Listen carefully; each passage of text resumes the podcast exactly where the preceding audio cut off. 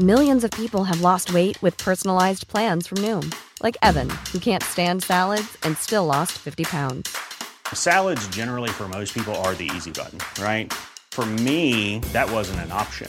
I never really was a salad guy. That's just not who I am. But Noom worked for me. Get your personalized plan today at Noom.com. Real Noom user compensated to provide their story. In four weeks, the typical Noom user can expect to lose one to two pounds per week. Individual results may vary. ¿Qué tal? ¿Cómo le va? Buenas tardes. Estás a punto de escuchar Yo soy Javier Alatorre. las noticias con Javier Alatorre. La vamos a pasar muy bien. Comenzamos.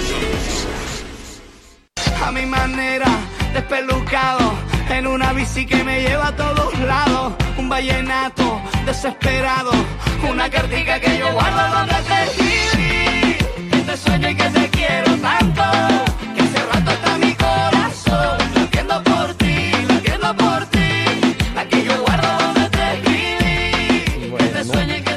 Eh, muy buenas tardes. Qué bueno que está con nosotros. Estamos escuchando a la Shakira y al Carlos Vives con esta canción que se llama La Bicicleta. Y es que, eh, pues hoy es el Día Mundial de la Bicicleta. Eh, hay muchísimas bicicletas en, este país. Dice el INEGI que el 20% de los hogares mexicanos tienen, este, se transportan en este, en este vehículo. Y la verdad es que desde muy temprano, pues sí, hay quien tiene la, la bicicleta como una, un, un patrimonio, como una herramienta de transporte, la bicicleta de diferentes formas, no nada más para ir a, a trabajar a la escuela, también para llevar las herramientas de trabajo, para este para distribuir alimentos, el pan, lo que sea, ¿no? La bicicleta no se crea calladito, calladito, pero en ocasiones hay más hogares que dependen de la bicicleta que de un vehículo aunque todo el, el- el- pensamiento, la inversión y la estrategia eh, pública está orientada a los vehículos, ¿no? Él no circula, eh, las inversiones, los, eh, lo- lo- los puentes, los caminos, eh, bueno, hasta las refinerías, ¿no? Vamos a tener te- tres, seis, siete, ocho refinerías, cuando en realidad la mayoría de los este, mexicanos se desplaza de otra manera. Bueno, eso ya lo, lo estaremos hablando en un momentito más para que vea que todos los días, ¿no? Que de pronto dicen, oye, pero pues porque ese es el día de la bicicleta y qué si estamos agarrados de la greña porque este, vamos a ir a votar. No, no, no, si le rasca uno un poquito, te lleva a la reflexión sobre las políticas públicas, ¿no? Hacia dónde pueden o no estar enfocadas. En fin, lo vamos a retomar en un momentito porque vamos a saludar a Anita Lomelí. ¿Cómo estás, Anita? Hola Javier, amigos, muy buenas tardes. Qué gusto saludarlos ya desde la Ciudad de México. Muy importante ¿Ya? lo que estás diciendo. Qué Javier. vaga eres, Ay. Anita. Qué Ay, vaga no. eres. Qué barbaridad. No, no, no, no. Oye, pero ¿Cómo te trataron, cómo te trataron en Veracruz, en Oaxaca? ¿Sabes qué? Muy bien. ¿Sí? Hay veces y, y, y siempre lo hemos sostenido porque pues lo hacemos con frecuencia, Javier, tú eres este incansable en ese sentido, que qué importante es ver otras cosas además de lo que sucede en el centro del país.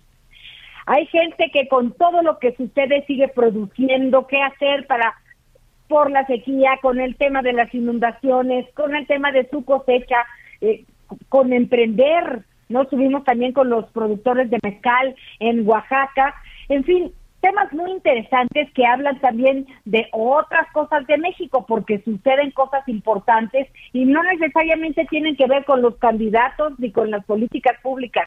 La gente le busca como sea eh, pues Claro. trabajar y salir adelante. Entonces también también es importante, ya les estaremos platicando. Este, Claro. y listos todos para votar el domingo, Javier. Tanto Sí, que sí. criticamos, tanto que nos quejamos, tanto que construimos según nosotros eh, el país que queremos, pues es una manera muy importante de reflejar nuestro derecho y lo que queremos el domingo en las urnas. Claro, sí, tienes toda la razón. Hay que salir, hay que salir a votar. Y fíjate tú aquí, eh, Anita, esto que estás diciendo tienes toda la razón y lo hemos dicho una y otra y otra vez, qué lejos está la Ciudad de México, qué lejos están los escritorios, qué lejos están las oficinas, los funcionarios con todo respeto, ¿no? Los funcionarios de, de, la, de la Ciudad de México que se levantan y van y ahí están definiendo este, el día a día de, del resto del país. Y, y toman medidas que afectan regiones que ni siquiera conocen. Es más, yo me atrevería a decir que en muchas dependencias públicas, este, no en todas desde luego, pero en muchas dependencias públicas, si le pones un mapa, ¿te acuerdas en la, en la primaria que te pasaban al frente al pizarrón, este, y estaba el mapa de México con este la división política, pero sin nombres, ¿no? Y entonces, si tú le haces ese examen básico mínimo a muchos funcionarios y le dices, oiga, señáleme dónde está Campeche, dónde está Tabasco, dónde está Oaxaca, dónde está Sonora, dónde está Chihuahua, nos llevaríamos unas sorpresas si ni siquiera en muchas de las medidas que se toman de presupuesto, de dinero, de decisiones de educación, de decisiones de salud, de decisiones de vacunas, este, si no se sabe lo básico, pues imagínate si van a saber de los ciclos de siembra, si van a saber este, de, vaya de la, de, la situación en la que se encuentran este, con, por ejemplo, el abasto de diésel para los pescadores, ¿no?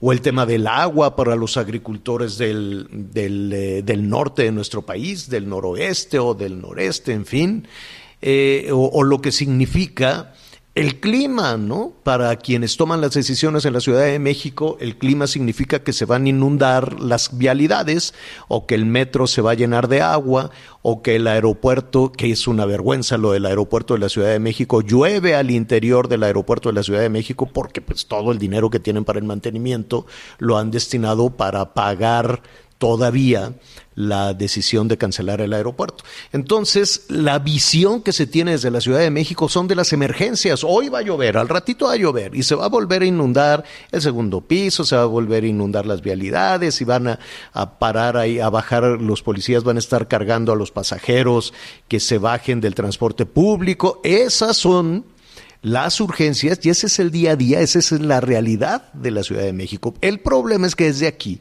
se toman decisiones de carácter político, ¿no? Desde aquí se dice quiénes son las candidatas, los candidatos, desde aquí se decide este cómo se van a aplicar las vacunas, a quién se van a aplicar las vacunas y como tú muy bien señalas, la realidad de la gente en el día a día en el campo y que tienen que trabajar con lo que pueden, como pueden, es muy difícil. Yo creo que muy pocos servidores públicos, muy pocos funcionarios, este, han recorrido el país, este, como lo, como, como lo ha hecho, por ejemplo, el presidente que lleva 18 años recorriendo palmo a palmo todo el país, pero solo él, ¿no?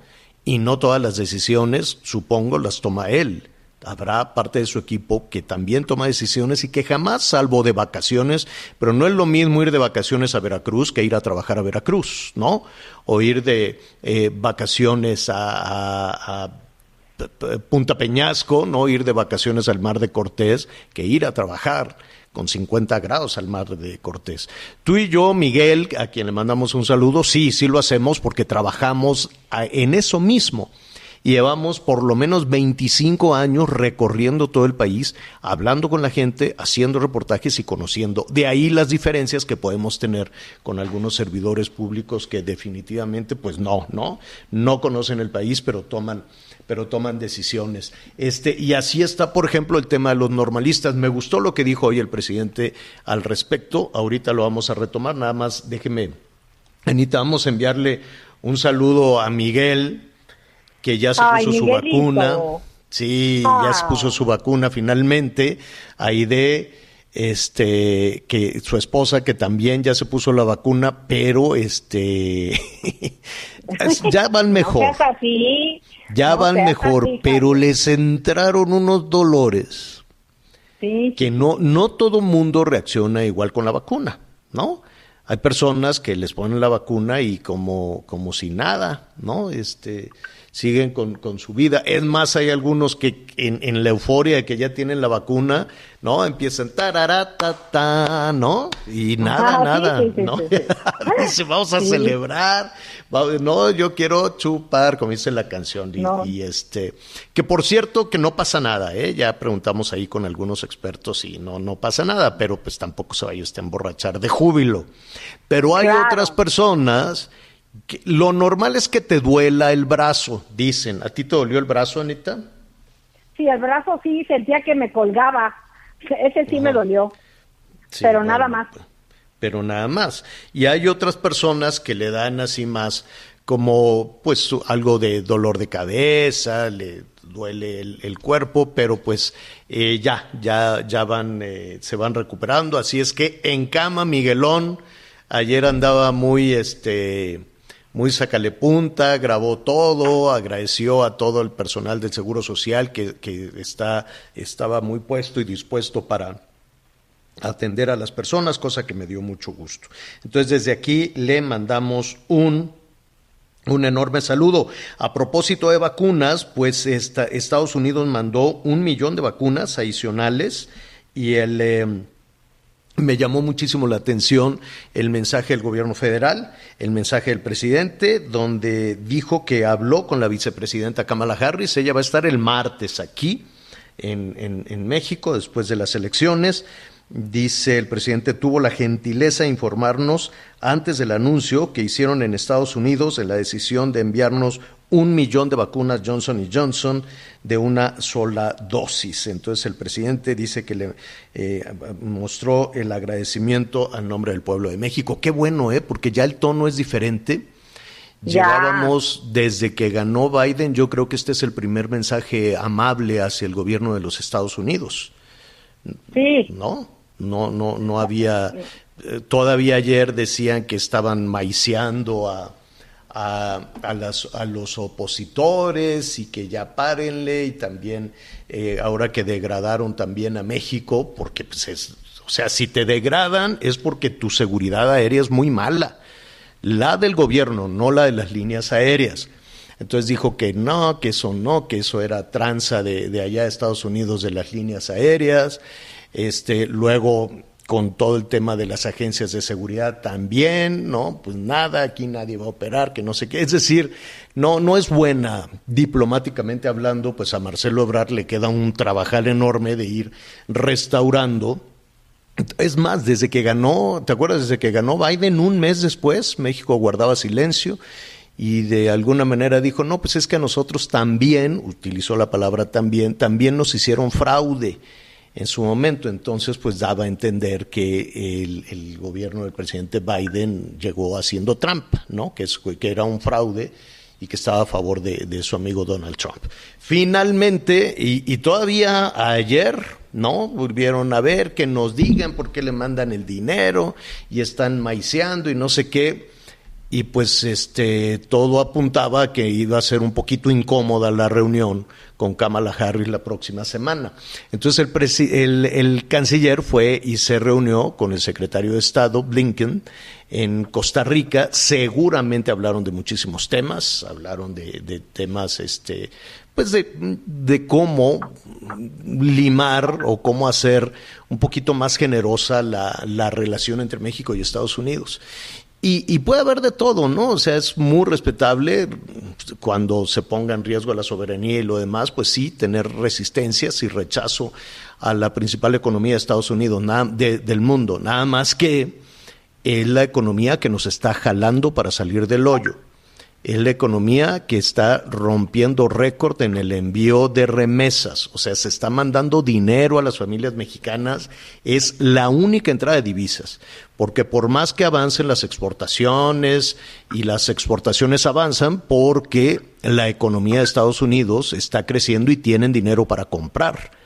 Si no, no tendrían dinero para, y si, si no tuvieran dinero para comprar, las exportaciones mexicanas no, no estuvieran subiendo. Entonces suben las exportaciones, compran productos mexicanos, mandan este, remesas, les dan ayudas a las trabajadoras y trabajadores mexicanos que están allá al otro lado de la frontera, mandan vacunas Y, y, nosotros estamos todavía así recelosos de no, pues, no, nos caen gordos, nos caen mal. Bueno, pues ahí está. Y el presidente insistía, ¿no? Decía, no me han contestado y yo quiero que me digan este, que ya no le van a dar eh, dinero a mexicanos contra la corrupción. Y pues ya hubo una respuesta esta, esta mañana, este, Anita, en un memorándum de, de, la Casa Blanca se habló de toda una estrategia contra la corrupción en el mundo. Y para el gobierno de Estados Unidos es un asunto de seguridad nacional. Eh, al ratito se lo, se lo vamos a leer. No es un documento este, tan, tan, eh, tan largo, pero en síntesis lo que dice el gobierno del presidente eh, Biden es que ellos van a seguir enviando apoyo a las organizaciones civiles y a las organizaciones este, y a los medios de investigación periodística que sigan eh, investigando casos de corrupción. Así, tal cual. Digo, no se refirió a, México en particular, pero sí el gobierno de los Estados Unidos dijo este, pues que ellos van a continuar con esta con este ayuda, este memorándum sobre seguridad nacional y para los Estados Unidos la corrupción es un tema de seguridad nacional. Entonces, este, amenaza no solo la seguridad nacional en los Estados Unidos, también la equidad económica y todas las estrategias contra la pobreza. ¿Cuál es la preocupación de los Estados Unidos? La, preocupación no es necesariamente México, pero mire, eh, Estados Unidos se la pasa mandando dinero a América Central.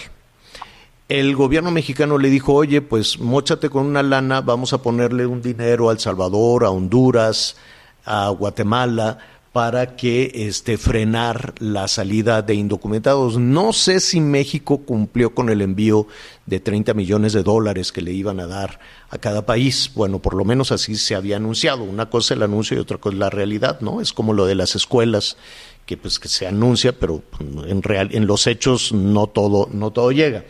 Entonces lo que dice Estados Unidos, me la paso mande y mande y mande dinero eh, y el problema es que se le entrega a los gobiernos, evidentemente se le tiene que entregar a los gobiernos para las políticas públicas y no pasa nada. Es un poco la historia de nuestros eh, de los estados del sureste mexicano que desde que fue el levantamiento de Marcos en el 94, han sido carretadas y carretadas de dinero que se mandan a Chiapas, a Guerrero, a Oaxaca, y, este, y nada se sabe del dinero. Entonces, lo que dicen allá en Estados Unidos es es un asunto que amenaza la seguridad nacional, la equidad de social, ¿no? económica en los países y todos los esfuerzos contra la, la pobreza en el mundo y en eso va en camino la democracia. Entonces, en pocas palabras, pues hubo ya una respuesta a esta petición que tenía el gobierno mexicano, que envió una nota diplomática diciéndole deja de mandarle dinero a mexicanos contra la corrupción y no lo contestaron directamente, no es una respuesta a la nota a la nota diplomática mexicana, no, es una respuesta global, es una respuesta al mundo, pero en pocas palabras el gobierno de Estados Unidos acaba de decir esta mañana que seguirán enviando dinero a organizaciones civiles y a organizaciones este, periodísticas que estén destapando e investigando casos de corrupción. Sí, Anita. Además de esto, en, en relación a lo que hablas en el tema de los dineros, ¿cómo usted este anuncio de que el Banco de México, Banxico, actualizó sus pronósticos de crecimiento y prevé que para el presente año, pues la economía podría crecer hasta 7.0%? Así la autoridad monetaria, pues dice que se une a esta ola de optimismo vista tras el dato de la actividad económica del primer trimestre, la fortaleza de la demanda externa y la reactivación interna en el proceso de vacunación, pues alentan a que pues se pueda llegar a esta meta que me parece ambiciosa y necesaria, por supuesto. Pero, pero México va bien, ¿eh? México va bien en el proceso de, de vacunación. Ayer también se rompió un récord, que bueno, un millón de personas fueron vacunadas, ya se han aplicado. En México ya hay 35 millones de vacunas, más las que van a llegar hoy, más las que está mandando Estados Unidos, lo cual es un buen augurio. Y, y, y ese crecimiento justo va de la mano con lo que estábamos diciendo. Si Estados Unidos crece, si su economía se recupera, si el consumo de los norteamericanos empieza, se echa a andar, pues van a consumir productos mexicanos. Y, por eso es que sí tendríamos que buscar, más allá de las diferencias, que hay muchas desde luego entre México y Estados Unidos, eh, eh, hay que buscar también las oportunidades. Bueno, eh, lo, lo, vamos a retomar. Muchísimas gracias por, por sus llamados telefónicos. Ahorita vamos a hablar también del tema de los normalistas, que es un dolor de cabeza también, y es, es mucho el dinero que se ha mandado a las escuelas normales ya lo vamos a retomar también en, un momentito. Oiga, el lunes eh, se va a regresar a clases, no en todos los estados. estamos haciendo un mapeo para ver cuáles son los estados en los que se va a regresar a clases. Es opcional, no es necesariamente obligatorio. Se está trabajando a todo vapor para eh, poder recuperar las este, eh, ¿cómo se llama? Pues que las escuelas, que de por sí estaban mal y luego cerradas, pues quedaron peor. Aquí estuvimos repasando y la duda era, bueno, ¿y qué pasó con el dinero? Porque yo recuerdo ya antes de presentar a nuestro invitado, que es el presidente de la Unión Nacional de Padres de Familia, Luis Arturo Solís. Déjeme decirle rápidamente, así a vuelo de pájaro. Primero se anunció este programa para la rehabilitación de escuelas, que las escuelas estuvieran bien, con lo básico elemental, agua, pizarrones, bebederos, este, baños funcionando, por lo menos vidrios en las ventanas de las escuelas, pupitres este, dignos para que las niñas y los niños pudieran estudiar. Entonces dijeron, vamos a destinar eh, 21 mil sí, 21 mil millones de, de, pesos para la recuperación de las, de las escuelas, pero eh, déjenme ver, serán 21 mil millones de pesos para la rehabilitación de 170 mil escuelas. El anuncio fue en el 19. Entonces en el 20 todos muy contentos dijeron, y además se lo vamos a entregar a los padres de familia para que no se lo anden robando, este, ¿no? Para que no se pierda por ahí el, el dinero en las rutas de la burocracia. Y pues nada, de, se anunciaron 21 mil millones pero en el presupuesto del 2020, de esos 21 mil millones, solo se autorizaron como 7 mil, ¿no? Como la tercera parte. Y pues nadie dijo nada, con mucha dificultad se iba a escuchar también a los padres de, de, familia, yo no sé si fue un tema de la Secretaría de Hacienda o la Secretaría de Bienestar, lo que sea. El presidente anunció 21 mil, pero solo salieron 7 mil y de esas 170 mil escuelas, pues solo alcanzaba como para, pues no sé, 50 mil, hágase de cuenta. Es más o menos lo que dijo ayer el presidente, 50 mil. De eso falta que esos 7 mil millones se aplicaran realmente en la rehabilitación de las escuelas. Así estamos, así nos agarró la pandemia, llegamos al 2021 y pues no sé si se aplicaron esos siete mil, tendríamos que revisar una a una las cincuenta mil escuelas, creer desde luego en lo que dice la autoridad en, en materia de, de, educación y por eso le estamos eh, preguntando al ingeniero Luis Arturo Solís, vicepresidente nacional y encargado de la oficina de la presidencia de la Unión Nacional de Padres de Familia, cómo se sienten con este regreso a clases. Luis Arturo, buenas tardes, ¿cómo estás? Muy buenas tardes, don Javier. Muy buenas tardes, Anita. Gracias, gracias por estar el día de, hoy con ustedes. A su público también. Eh, ¿Están listos para el regreso a clases? ¿Están de acuerdo? Mira, Javier, como lo platicamos la vez anterior, este, pues existe todavía porque siguen saliendo más encuestas, no solamente de la Unión, sino de otras encuestas como la que hizo la gente hace unos días y que también lo hizo a través de los medios de comunicación los padres de familia, el 50% más, todavía no están de acuerdo en querer regresar a las clases, otros padres de familia sí. Nosotros insistimos que ah, vamos a tener que cohabitar con el COVID. En el próximo ciclo escolar, en el 21-22, vamos a cohabitar con el COVID. Vimos con agrado de que la autoridad federal y la Secretaría de Educación Pública tomar en cuenta todo lo que se expresó por los padres de familia. Y entonces en días anteriores las, la Secretaria de Educación, Delfina Gómez, hablara de las nueve intervenciones para regreso a clases. Y sabemos que vamos a regresar el día 7 de julio. Dicen que solamente son 22 días y si cada niño va a ir dos veces a la semana, pues solamente irán ocho días en el ciclo restante que, que va de aquí a que acabe el ciclo en el mes de julio. Es la parte ¿Ocho, días, ¿Ocho días del ciclo escolar? Es que, si hablamos que van a entrar el día 7 y del día 7 les toca solamente 22 días hábiles, pero recordamos que van a ir de forma escalonada. Entonces, pues si van a ir dos veces a la semana y van a ir cuatro semanas, pues nada más van a ir ocho días. Válgame. Entonces, híjole, esa es la parte que no entendemos, el por qué haber este, llamado a un ciclo escolar cuando quedan 22 días hábiles y de los 22 solamente van a existir 8, pues este, hay mucha desinformación en el sentido de qué es lo que van a, qué es lo que quieren lograr en este último tramo escolar. Eh, ¿Sabes algo de, de, qué podría suceder de manera presencial y yo me refiero eh, a, varias, eh, a varias cuestiones. Uno, eh, las condiciones de los, de los salones de clase, eh, les han informado algo en la asociación, se sabe en qué condiciones está, si el dinero este, ha fluido para, para las reparaciones o, tienen que ser los padres de familia los que paguen.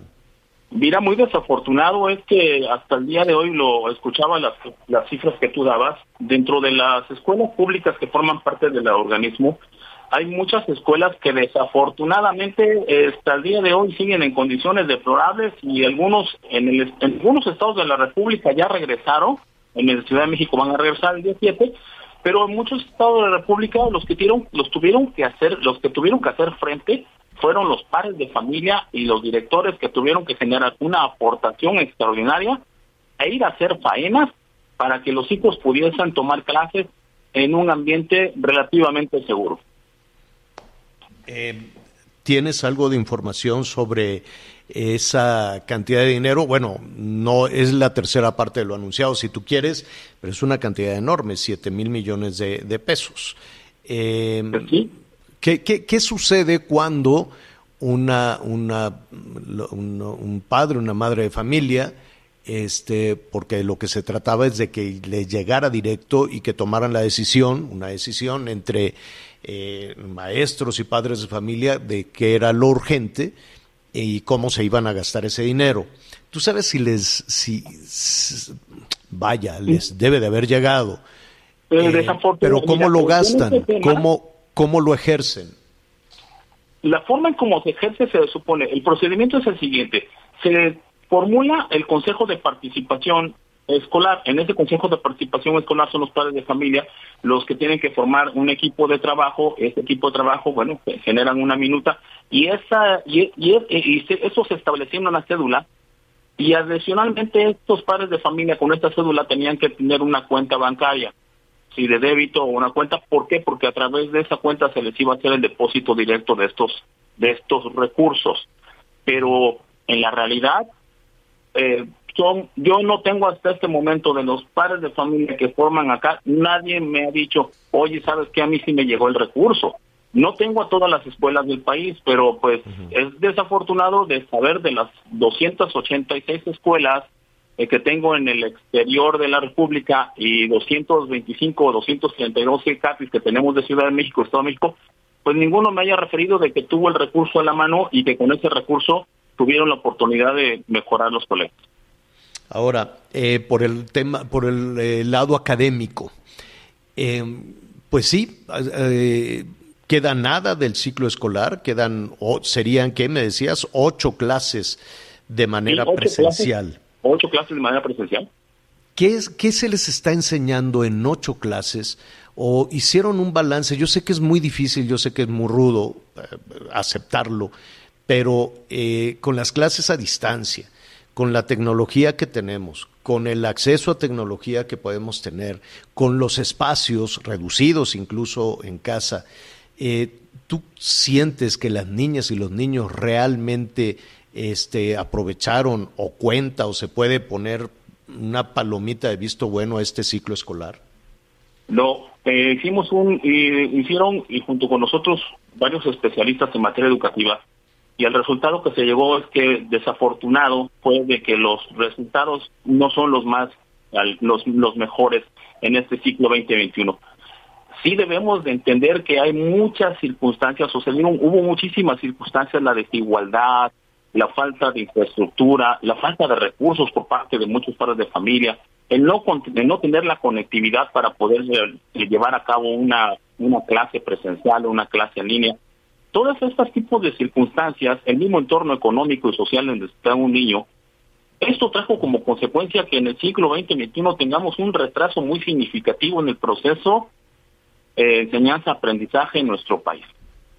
Eh, la Secretaría de Educación Pública tiene un reto impresionante para el siglo 21-22 porque habla, yo he escuchado a algunos profesores que el llamado a estas clases en esos últimos días es para ver cuál es el estado de los niños, tanto socioemocional como cuál va a ser las condiciones que, que tuvieron de aprendizaje durante el ciclo 2021. ¿Sí? Eh, se les van a dar algunas evaluaciones, yo espero que por lo menos eso le sirva a la Secretaría de Educación Pública como un, como un pincelazo, porque sería un pequeño referente, para que puedan ellos tomar algunas decisiones para el próximo ciclo escolar.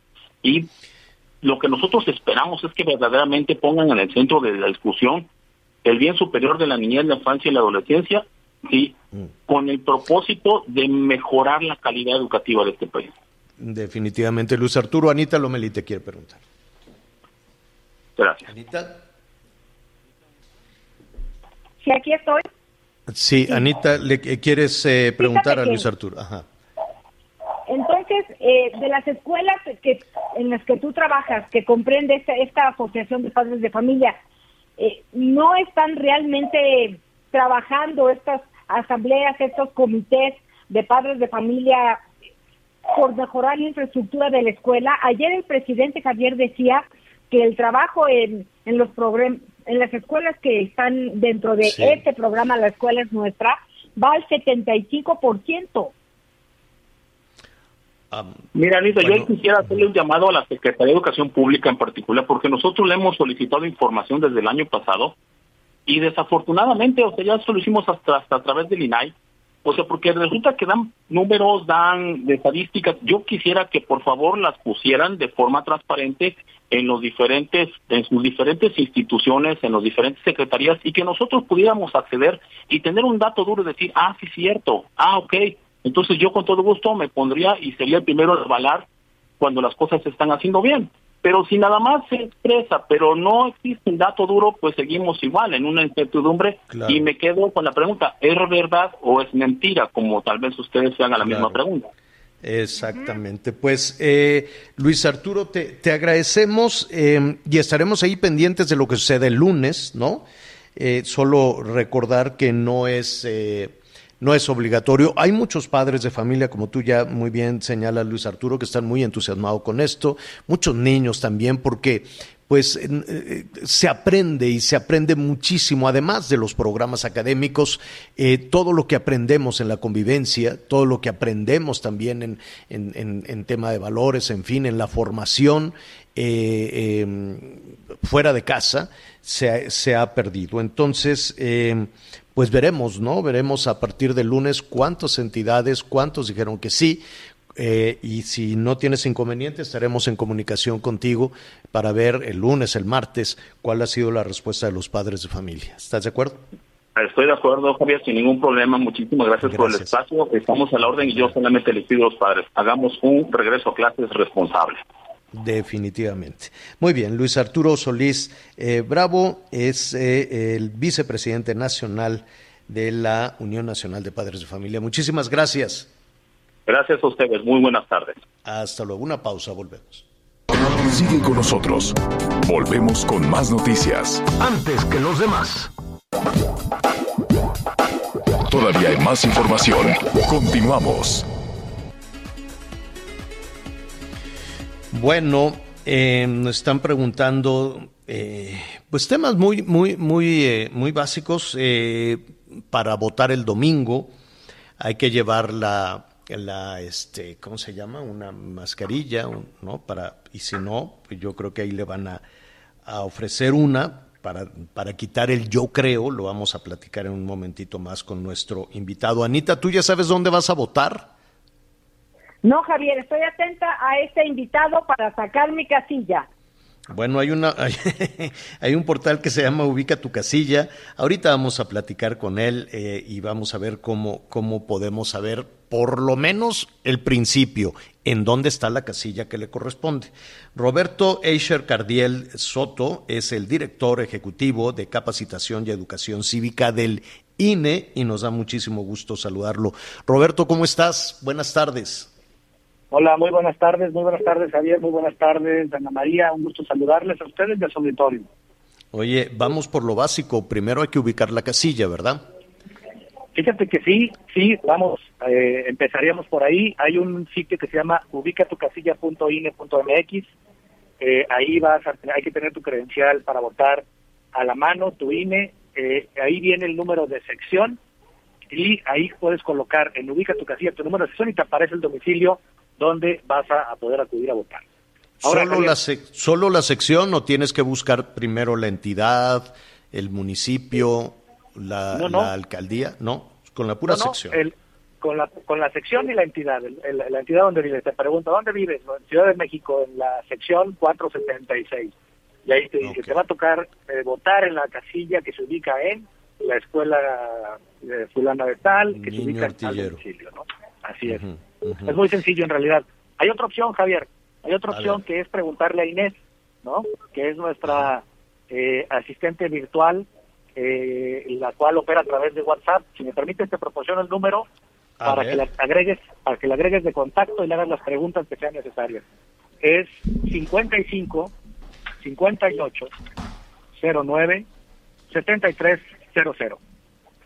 A ver, perdóname, 55, ¿qué más? 58 Ajá. 097300.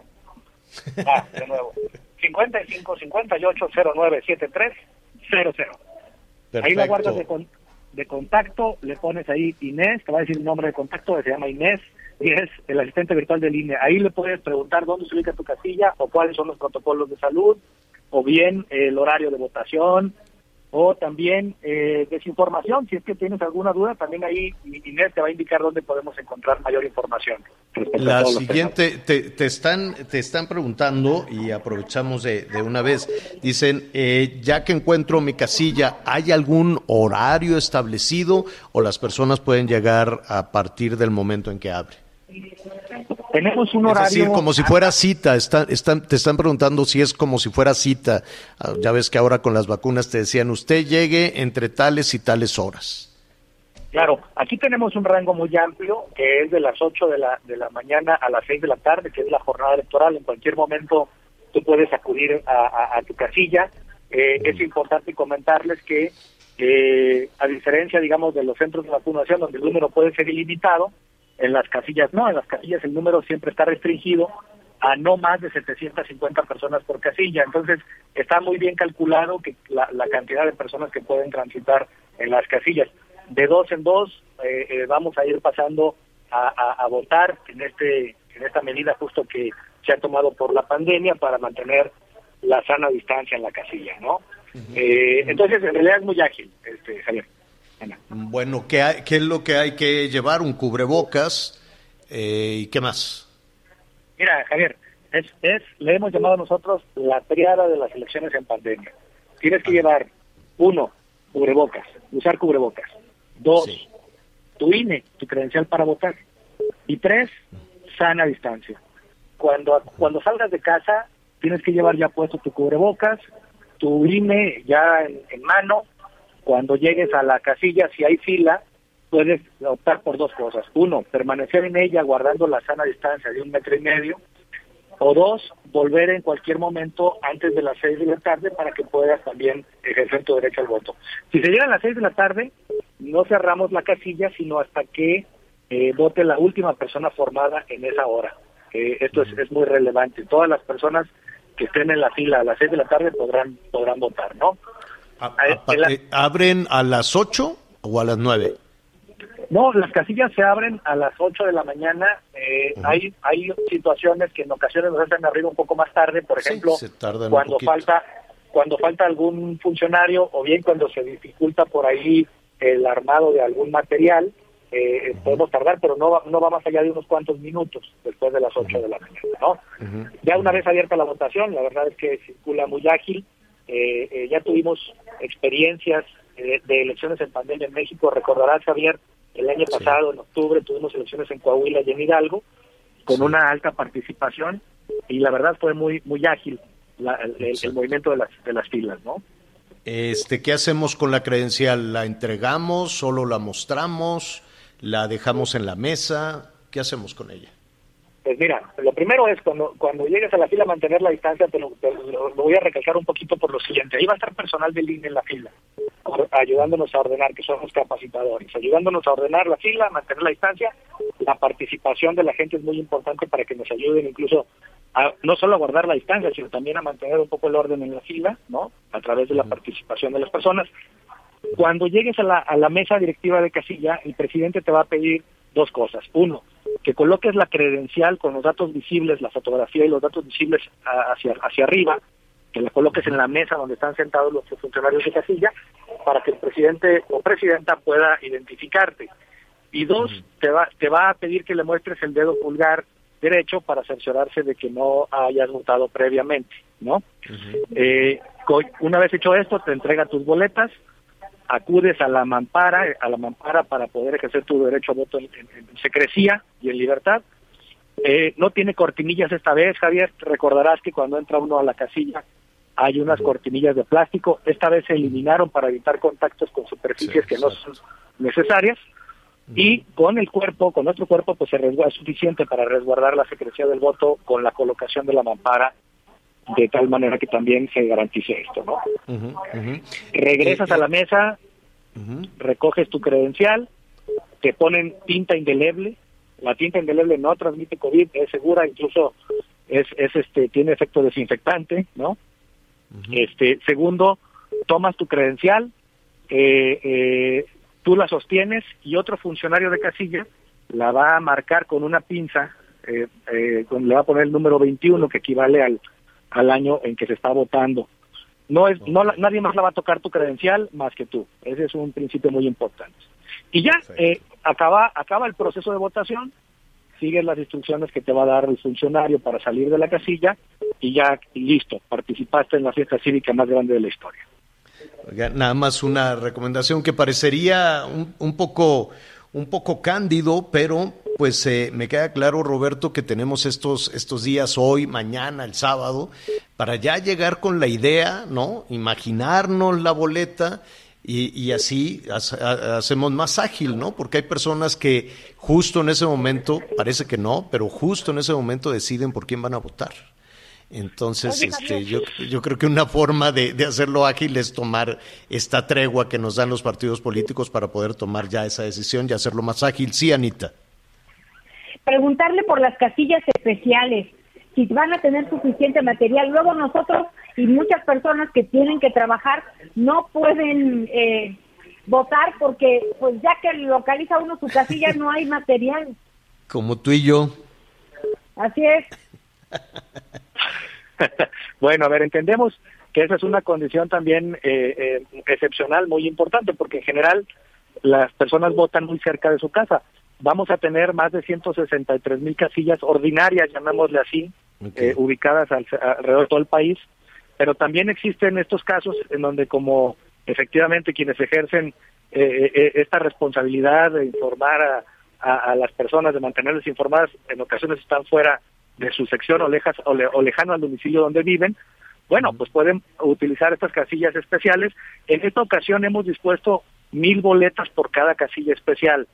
Eh, eh, y en esa y, y ese, es- ese, ese número, eh, digamos, es, es el que nos permite la ley para que se pueda ejercer este derecho a quienes el, eh, excepcionalmente, como, como decimos, se encuentren fuera de su domicilio, ¿no? Eh, Javier, Ahora, Sí. esto que comentabas de que las personas tomen su decisión previamente es muy importante. Es muy importante porque el periodo de reflexión, que ha sido también llamado de veda, pero es más de reflexión porque justamente lo que se trata es de analizar toda esa información que ya nos dieron los, los candidatos y candidatas a lo largo de las campañas, eh, es importante para agilizar la fila, pero también es importante para ejercer un voto razonado. Claro. No con base nada más en los colores de la boleta, sino con base en las propuestas que las candidaturas estén eh, haciéndote.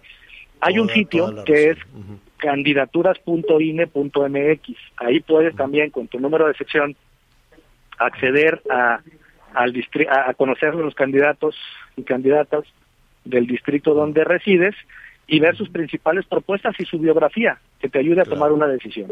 ¿No? Definitivamente. Bueno, Roberto, te agradecemos, te agradecemos muchísimo. Te siguen ya- llegando este comentarios. Si no tienes inconveniente, pues entre mañana y el sábado te volveremos a buscar ante las dudas de, de nuestros amigos en el país. Muchísimas gracias, Roberto. Nada, al contrario, muchísimas gracias. Mucho gusto en saludarte, Javier. Al contrario, mucho gusto. al contrario, es Roberto Eicher Cardel, es el director ejecutivo de capacitación y educación del INE, Educación Cívica. Una pausa, volvemos. Sigue con nosotros. Volvemos con más noticias. Antes que los demás.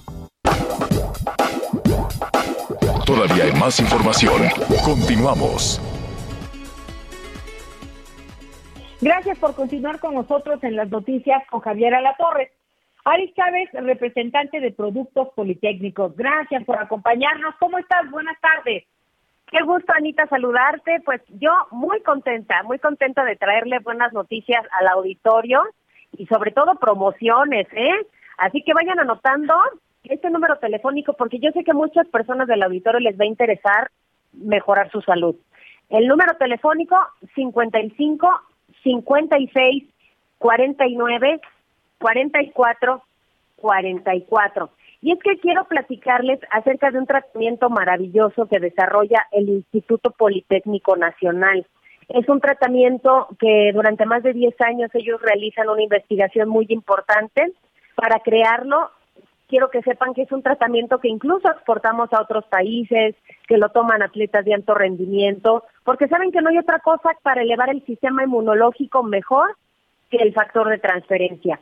Por eso le invito a que usted vaya anotando este número telefónico 55 56 49 44 44. Es un tratamiento que puede tomar toda la familia, que no tiene efectos secundarios, que pueden combinar con su tratamiento médico, que además nos ayuda a tratar no solamente de manera preventiva los contagios, que es donde ya muchísimas personas nos lo han pedido en esta época de pandemia, porque eleva el sistema inmunológico hasta en un 470%. Al ser tan elevado, nos protege de contagios de virus y de bacterias a los que estamos expuestos hoy en día.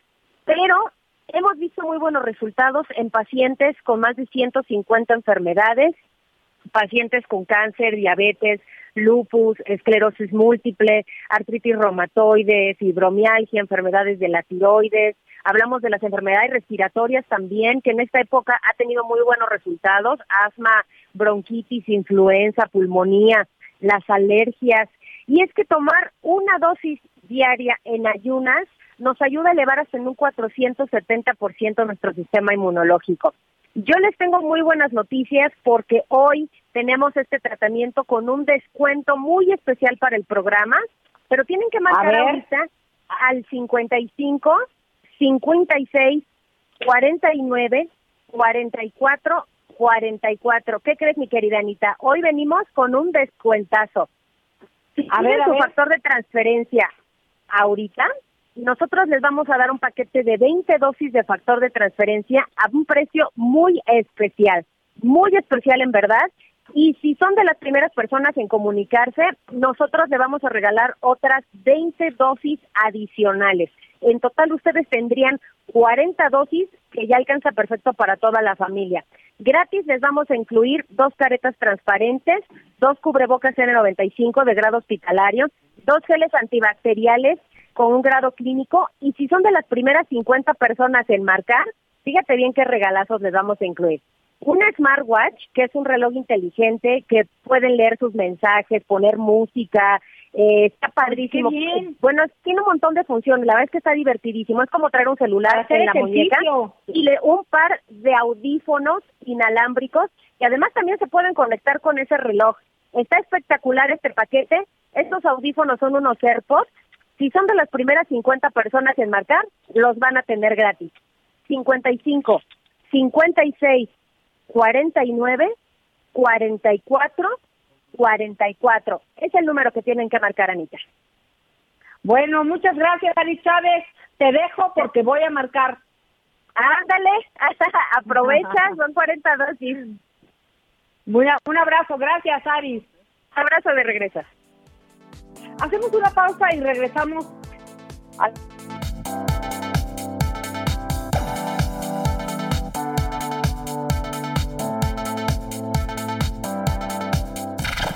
Gracias por acompañarnos en Las Noticias con Javier La Torre.